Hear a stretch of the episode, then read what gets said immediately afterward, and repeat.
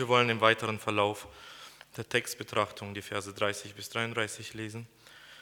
Dort lesen wir, als 40 Jahre vergangen waren, erschien ihm in der Wüste, also Mose in der Wüste, am Berge Sinai, ein Engel in einer Feuerflamme im Dornbusch. Da Mose das sah, wunderte er sich über die Erscheinung. Als er aber hinzuging zu schauen, geschah die Stimme des Herrn zu ihm. Ich bin der Gott deiner Väter, Gott Abrahams und Isaaks und Jakobs. Mose aber fing an zu zittern und wagte nicht hinzuschauen. Da sprach der Herr zu ihm, zieh die Schuhe aus von deinen Füßen, denn die Stätte, auf der du stehst, ist heiliges Land. Wie schon erwähnt, müssen wir uns Stephanus seine Predigt ja als eine evangelistische Predigt vorstellen.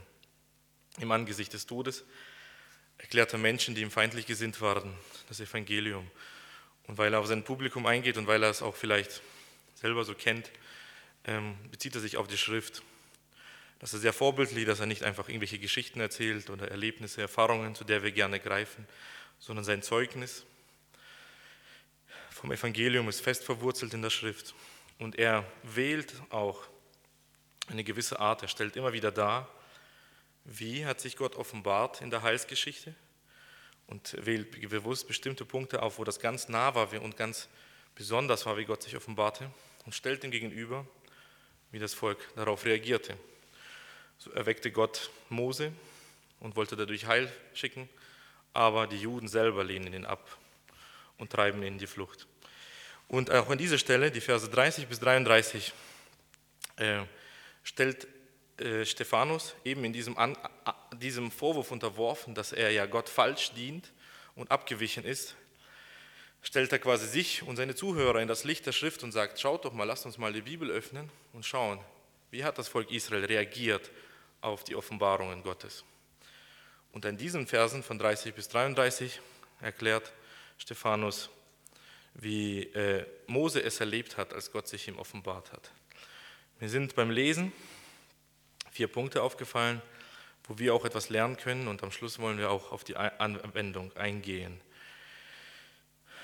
Der erste Punkt ist, Gott ist unbegreiflich und erschrecklich zum Fürchten. Wie oft wird, wenn von der Furcht Gottes geredet wird, eigentlich so verächtlich davon geredet, als wäre Furcht vor Gott nur so eine gewisse Ehrfurcht oder eine gewisse Bescheidenheit, sich ja nicht hochmütig zu halten. Mose reagiert ganz anders, als er das Feuer sieht und den Engel in der Feuerflamme und dann auch noch die Stimme Gottes hört. Dann zittert er, dann wundert er sich.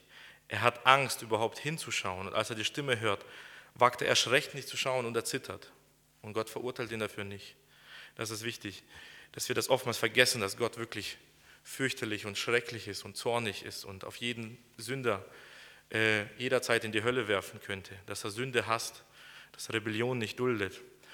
Und dazu gehört auch, dass Gott für uns unbegreiflich ist. Ich weiß nicht, ob Mose es erwartet hat, dass Gott sich in einer Feuerflamme offenbart.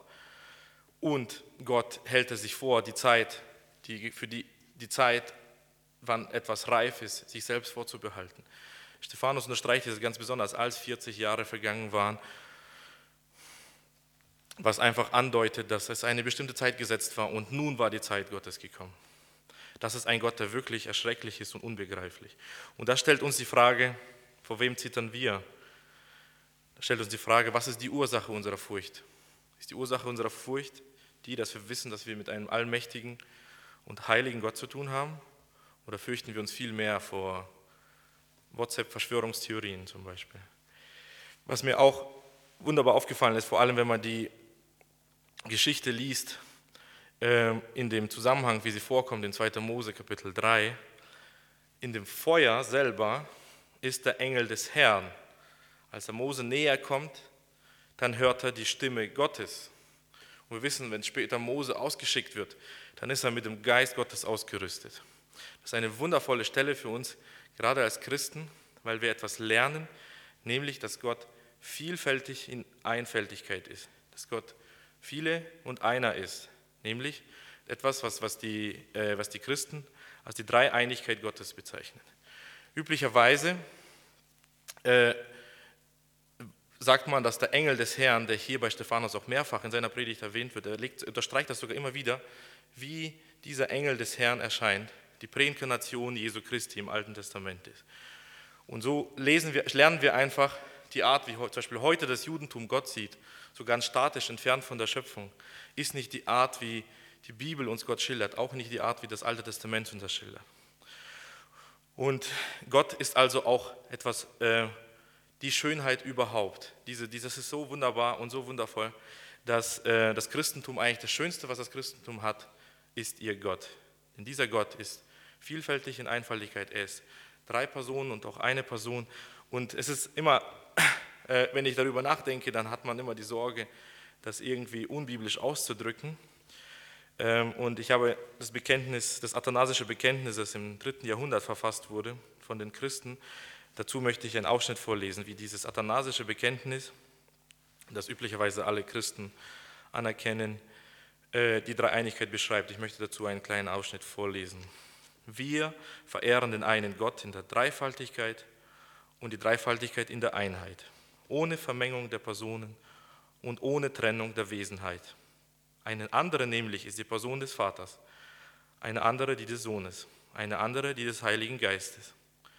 Aber Vater und Sohn und Heiliger Geist haben nur eine Gottheit, gleiche Herrlichkeit, gleich ewige Majestät. Wie der Vater, so der Sohn, so der Heilige Geist. Unerschaffen ist der Vater, unerschaffen der Sohn, unerschaffen der Heilige Geist. Unermesslich ist der Vater, unermesslich der Sohn, unermesslich der Heilige Geist. Ewig ist der Vater, ewig der Sohn, ewig der Heilige Geist. Und doch sind nicht drei ewige, sondern ein ewiger. Wie auch nicht drei unerschaffene und nicht drei unermessliche, sondern ein ein unerschaffener und ein unermesslicher. Ebenso ist allmächtig der Vater, allmächtig der Sohn und allmächtig der Heilige Geist. Und doch sind es nicht drei Allmächtige, sondern ein Allmächtiger. So ist der Vater Gott, der Sohn Gott, der Heilige Geist Gott. Und doch sind es nicht drei Götter, sondern es ist nur ein Gott. So ist der Vater Herr, der Sohn Herr und der Heilige Geist Herr. Und doch sind es nicht drei Herren, sondern es ist nur ein Herr. Denn wie wir nach der christlichen Wahrheit jede Person einzeln als Gott und Herrn bekennen, so verbietet uns doch auch der Glaube, drei Götter oder Herren anzunehmen. Der Vater ist von niemand gemacht, noch geschaffen, noch gezeugt. Der Sohn ist vom Vater allein nicht gemacht, nicht geschaffen, sondern gezeugt. Der Heilige Geist ist vom Vater und vom Sohn nicht gemacht, noch geschaffen, noch gezeugt, sondern hervorgehend. Es ist also ein Vater, nicht drei Väter, ein Sohn, nicht drei Söhne, ein Heiliger Geist, nicht drei Heilige Geister.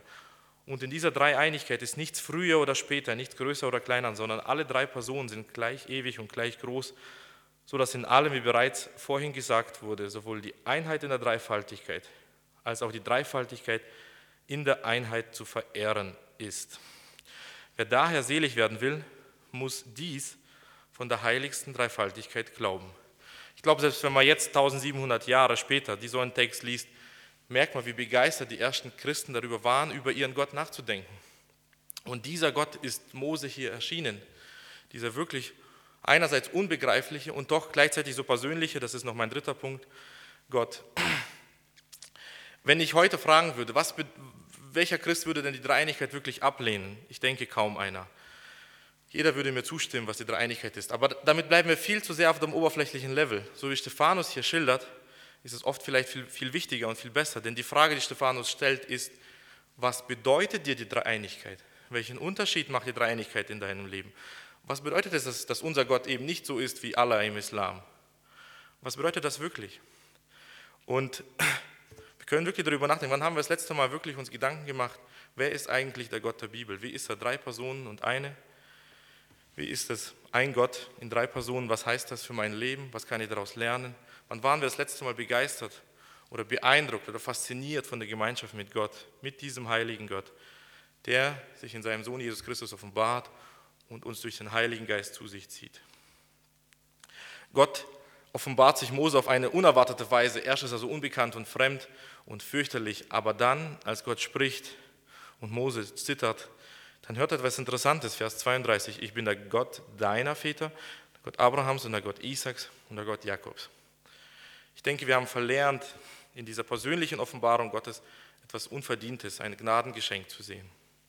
Ich weiß nicht, ob Mose zu diesem Zeitpunkt erwartet hat, dass er Gott verstehen kann, aber er hört Gott, er offenbart sich auf neue Weise und in der Begegnung mit Mose, wenn wir in die eigentliche Geschichte hören, offenbart sich Gott Mose mit einem neuen Namen, den vorher nicht Abraham und nicht Isaac und nicht Jakob gekannt hat, nämlich mit dem Namen Yahweh. Und als Jesus Christus kurz vor der Himmelfahrt steht, offenbart er sich seinen Jüngern wieder mit einem neuen Namen, als er den Missionsbefehl gibt und sagt, dass man die Jünger taufen soll im Namen des Vaters, des Sohnes und des Heiligen Geistes. Und immer dann, wenn einer einfach mit uns spricht, dann wissen wir, dass schon eine persönliche Beziehung ist, nämlich wir können etwas erkennen. Also Mose lernt etwas Neues von Gott.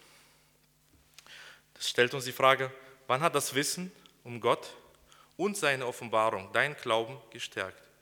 Was stärkt unseren Glauben? Wo suchen wir Hilfe? Glauben wir wirklich, dass das Erkennen Gottes unser Leben verändern kann oder denken wir, dass es andere Methoden sind? Spielt vielleicht Gott gar nicht mehr eine große Rolle in unserem Leben? Und wenn das so ist, wann haben wir dafür Buße getan, um da wirklich umzukehren? Der vierte Punkt, die Erscheinung Gottes bewirkt eine Änderung zu diesem Zeitpunkt. Vielleicht äh, Gott teilt eine bestimmte Eigenschaft mit Gott, nämlich, dass er heilig ist. Das drückt sie so aus, dass Mose die Schuhe ausziehen muss. Ähm, das soll natürlich für Mose und das Volk Israel sehr prägend sein. Die Art, wie sie Gott dienen, definiert Gott. Sie dürfen da nicht einfach fantasieren und überlegen, das fühlt sich gut an, also machen wir das. Und ich denke, das schadet niemand, also machen wir das oder das ist doch so nett und jeder freut sich, also machen wir das, sondern Gott sagt, ihr baut mir einen Zelt der Begegnung, das muss ganz genauso aussehen und sie bauen das ganz genauso nach. Und immer dann, wenn das Volk Israel abweicht, sei es auch nur geringfügig, offenbart sich wieder Gottes Zorn. Was Mose lernt, ist, Gott ist heilig. Und das stellt uns wieder die Frage, wann hat das Gottes Heiligkeit zu einer Veränderung in deinem Leben geführt? Wenn wir darüber nachdenken, über ganz viele Predigten, die über das Thema Heiligkeit oder Heiligung gehalten werden, dann ist der Tenor oft dieser, dass man gerne einen Text aus dem Sendschreiben nimmt und zum Beispiel sagt, äh, da heißt es ja, halte, was du hast, oder lass uns zur ersten Liebe wiederkehren, wo man dann äh, das, die Begegnung in der Bekehrung besonders feiert. Und man ignoriert dabei, dass der Unterstrichen, was dahinter steht, was denn zu halten ist, nämlich die Bußbereitschaft und das Streben nach Heiligung ist. Wenn wir einfach nur sagen, halte, was du hast, bedeutet, bleib so, wie du bist, dann haben wir Heiligung praktisch ausgeschaltet. Könnte sein, und das führt uns jetzt zu der Anwendung, wenn wir über diese vier Punkte nachdenken, dass wir die Konfrontation mit Gott deswegen meiden, wie die Juden damals. Und als sie das hörten, Vers 55, ist es die Frage, geht das uns durchs Herz? Und möglicherweise geht das jemandem nicht durchs Herz und er sitzt hier zu Hause und hakt sich bei sich ab jo, ich kenne Gott ist dreieinig, jo, Gott ist persönlich, kenne ich, Gott ist heilig, natürlich, immer alles gut gemacht. Dass wir das einfach nur abhaken, dass uns das überhaupt nicht mehr erreicht. Und ich denke mir, wenn nicht einmal die Offenbarung Gottes in seinem Wort unser Herz erreicht, was dann? Und der zweite Punkt ist, wie auch immer diese Juden hier reagiert haben, äh, sie haben nämlich nicht mit dem reagiert, was Stephanus erwartet hat, mit einer Bekehrung oder mit Buße, sondern mit Verstockung ihres Herzens. Sie knirschten mit den Zähnen, sie bissen sich die Zähne zusammen und sie voller Wut steinigen sich später Stephanus. Ich möchte nicht viel vorgreifen. Ich möchte nur sagen, die Konfrontation mit Gott wird nicht äh, ohne Folge an uns vorbeigehen. Und eine gleichgültige Haltung mit der Konfrontation mit dem lebendigen Gott ist bereits das Zeichen einer Verknirschung. Es gibt kein neutrales Land, wenn wir mit Gott zu tun haben. Die Frage ist, wie reagieren wir? Gott offenbart sich in seiner Heilsgeschichte. Stephanus predigt. Wie reagieren wir? Die Juden haben mit Rebellion Auflehnung und Verstockung darauf reagieren. Wie reagieren wir? Reagieren wir mit Buße? Reagieren wir mit Umkehr? Reagieren wir mit einer Gesinnungsänderung? Und wenn wir mit einer Gesinnungsänderung reagieren, Gott bewahre uns, dass es nur so oberflächlich bleibt, dass wir zum Beispiel einige oberflächliche Dinge ändern und das nicht wirklich bis ins Herz geht. Amen.